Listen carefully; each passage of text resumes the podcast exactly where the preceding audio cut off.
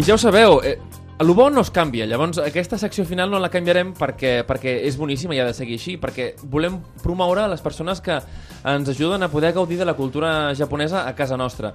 I avui eh, estem molt contents de poder rebre a un amic del programa que ja ens havia visitat en la temporada anterior eh, i que és l'encarregat de portar-nos el té japonès autèntic, però no aquell té japonès calent i tal, sinó el té japonès fresquet que trobes a les vending machines, però amb una marca pròpia a casa nostra. I és el Jean-Jacques Fredge, que és l'encarregat mm, d'aquesta marca, de crear aquesta marca i de, i de portar-nos-la a casa nostra, que és Umaicha. Jean-Jacques, bienvenido al Made in Japan. Muchas gracias, gracias. Eh, explícanos, oye, ¿cómo ha crecido la marca en este último año? Porque eh, tienes aquí eh, envases nuevos, tienes eh, dos, dos nuevos, que veo que hay uno que es, a ver, a ver, a ver, a ver, el, el Green Roibos, que este no estaba. No. Eh, también hay la gama Bio. Oye, ¿qué, qué has hecho? ¿Te has Primo. vuelto loco o qué? Sí, sí, mucho. Todavía no. Vamos a intentar volver al mercado, el mercado loco. Sí, hubo muchos cambios. Bueno, cuando nos vimos, habíamos lanzado una primera gama de productos. Ujú. Eh, siempre el concepto es un té verde auténtico, sin azúcar, ni edulcorantes, naturalmente sin calorías, como se hace en Japón, y con un sabor adaptado al paladar europeo. Y como toda startup, bueno, vives en montañas rusas, Bueno, y, claro, ves, sí, eh, sí. y ves paredes, oportunidades, y entonces hemos hecho un cambio, un cambio de estrategia el año, el año pasado, Ajá. que te voy a, a contar. Es, en primer lugar, ahora antes importábamos las hojas de té de, de Japón. Sí, esto me suena, sí, Y verdad. hacemos la infusión, infusión de verdad eh, en Francia Ajá. Y con recetas todas no dulce, un bote un poco más grande. Y el año pasado han llegado mucha gente al mercado, no productos japoneses, productos, son productos dulces, porque hubo mucha actividad en el mercado. Entonces hemos decidido cambiar uno por ir por un producto auténtico japonés. Ajá. O sea, ahora importamos... Bueno, es que de hecho está, eh, lo que me, me encanta es el, el envase este. De hecho, me explicaste la historia de los tapones. Sí. ¿Verdad? Porque el tapón este blanco, es decir, no solo es el tapón blanco, sino que también la boquilla es blanca. Sí. Eh, cuéntanos esto porque es muy interesante. Sí, la, la botella, es- esto es un envase típicamente, típicamente japonés. En, a ver, para hacerlo simple, en Europa se envasan la- las bebidas sin, sin conservantes con envasado aséptico y a temperatura fría, botella de PET normal. Y, pero son temperaturas de pasteurización muy altas que dañan un poco el sabor del producto.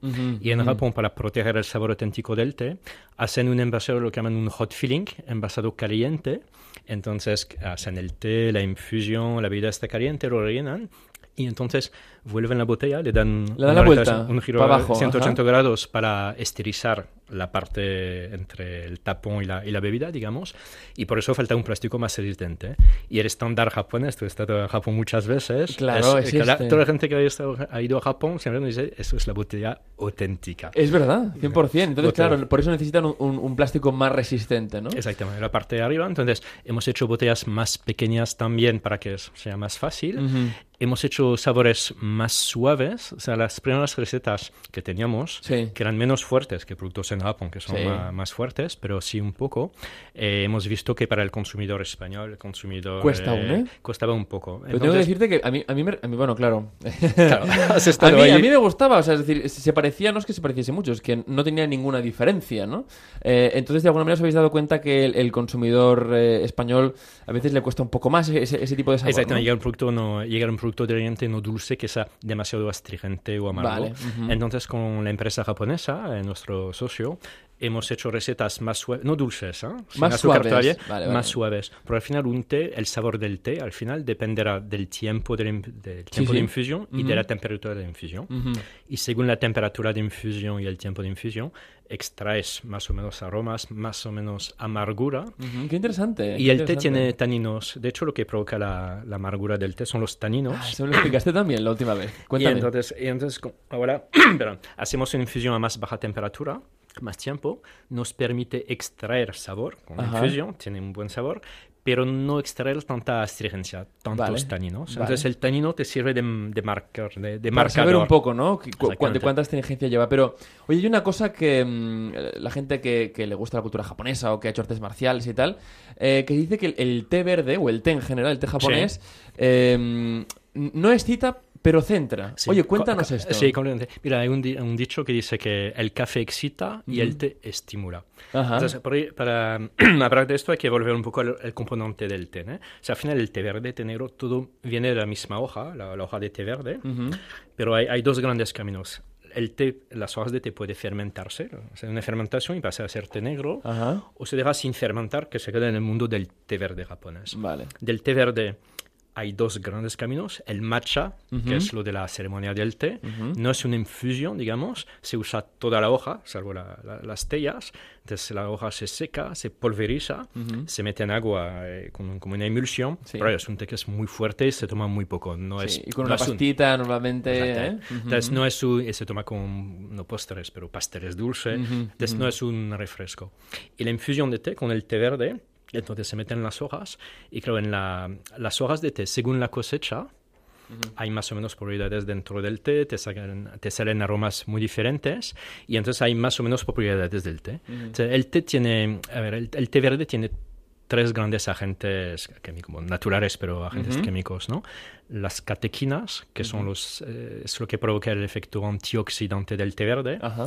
reduce el impacto de radicales libres sobre las celdas, todo esto, realmente es el, el efecto antioxidante. Hay teína, que es cafeína, mucho menos que en el café, pero lo hay. De la cafeína tiene un efecto un poco excitante, pero también antibacteriano.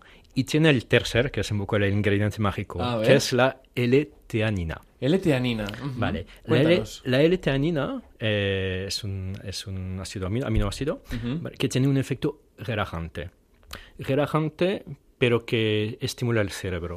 Ostras, eh, eh, dos en uno, ¿no? Por una parte estimula y relaja. eh, ¿Cómo lo haces? tú? Relaja, entonces, relaja por, eh, en sentido, compensa Ajá. los efectos de la, De la teína, teína. de la cafeína. Ajá. Entonces, no tienes un efecto intenso y corto como el Sí, café. es verdad, porque el café tiene una subida y luego tiene una bajada. Luego, eh, primero estás ahí muy activo y luego es un bajón que dices, "Oh, necesito otro café porque si no, no sigo el día, ¿eh? Y la, y la teína te, te da este efecto porque estimula, pero relaja, o sea, te hace más atento, Ajá. ayuda a la concentración, Ajá.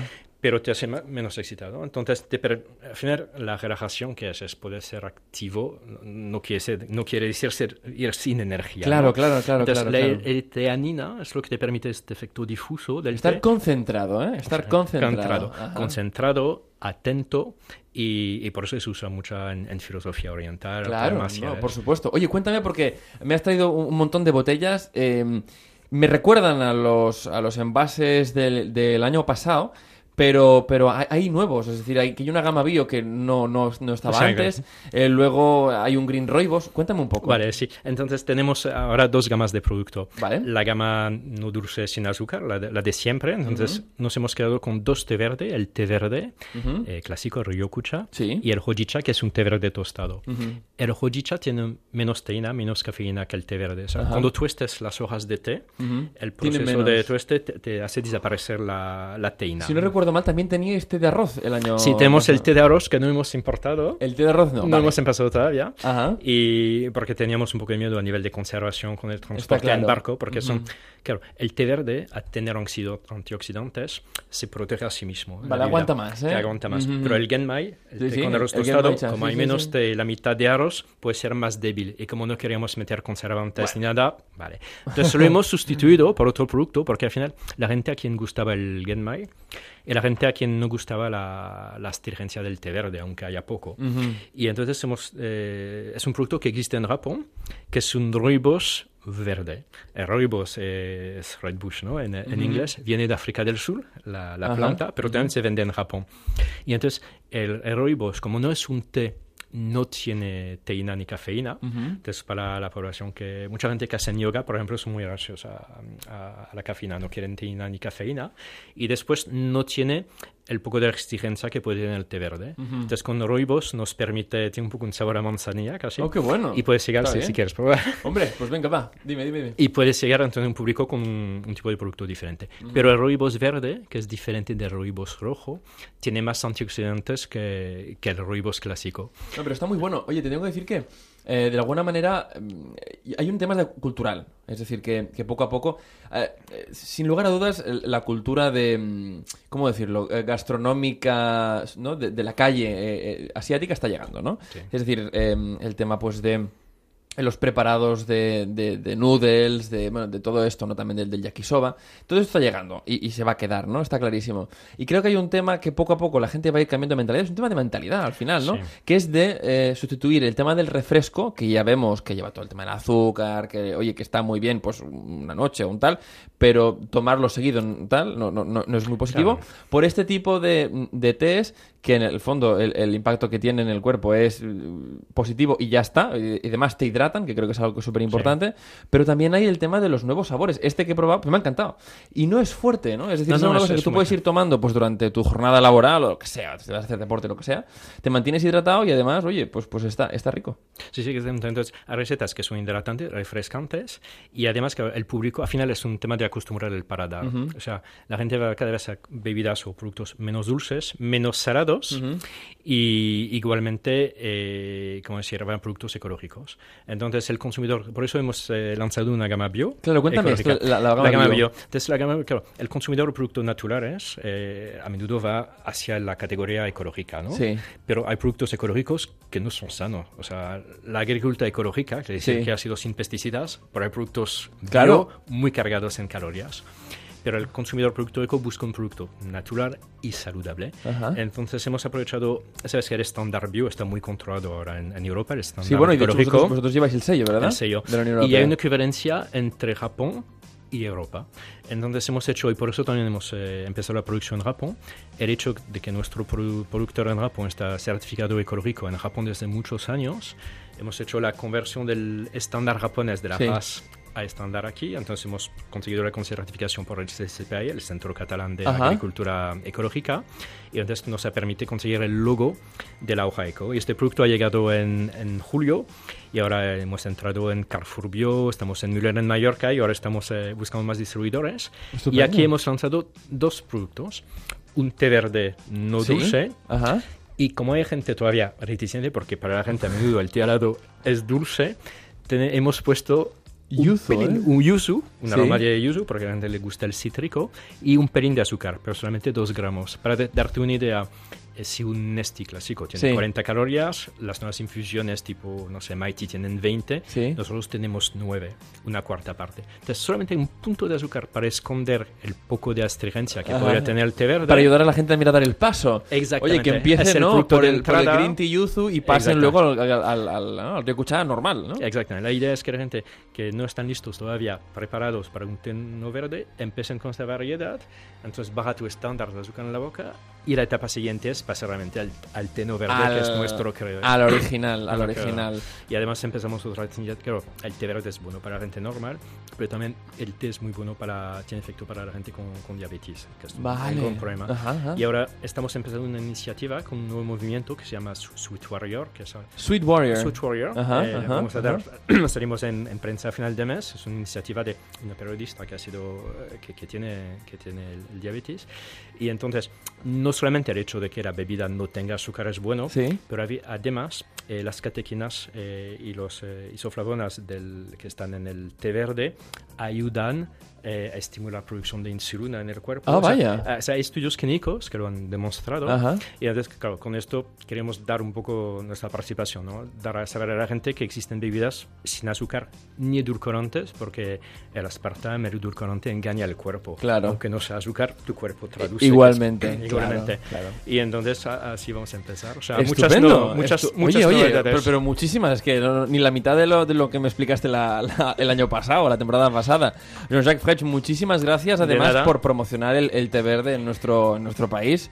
Además, tú que eres francés, aunque afincado aquí, casado con una japonesa, imagínate, ¿eh? Menuda- menuda explosión de, de, ¿no? de- de- de culturas llevas encima. Muchísimas gracias y espero verte muy pronto. Y Muy recordad pronto. todos, probad esto de Sí, Umaicha, sí, que está muy rico. botellas para, para vosotros. todo. Arigato, Gracias arigato a ti. gozaimashita. Arigato Matane. Si ets un entusiasta de la cultura japonesa, entra a ondacero.es barra Catalunya i descobreix Made in Japan amb Ramon Soler Padró.